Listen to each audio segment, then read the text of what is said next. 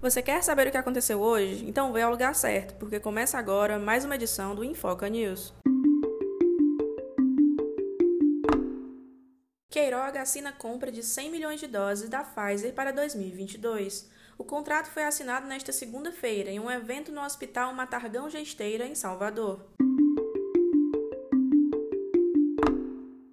Variante Omicron. Segundo a OMS, a nova cepa do coronavírus teria alta transmissibilidade e consequências graves para as populações de baixa renda.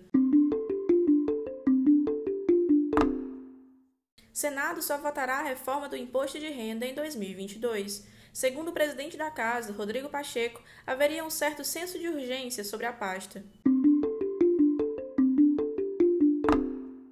Barroso afirma que segurança das urnas não está em risco. O presidente do Tribunal Superior Eleitoral realizou testes nas urnas eletrônicas para as eleições de 2022. Gabarito oficial do Enem 2021 sairá na quarta-feira. INEP também anunciou que resultado oficial sairá em fevereiro. Você acabou de escutar o Infoca News desta segunda-feira, dia 29 de novembro.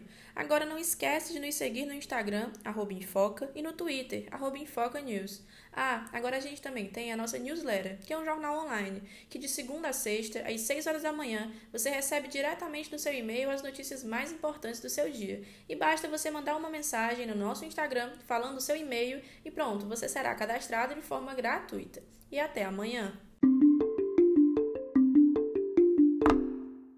Produção Infoca, repórter Lívia Pessoa, edição Lívia Pessoa.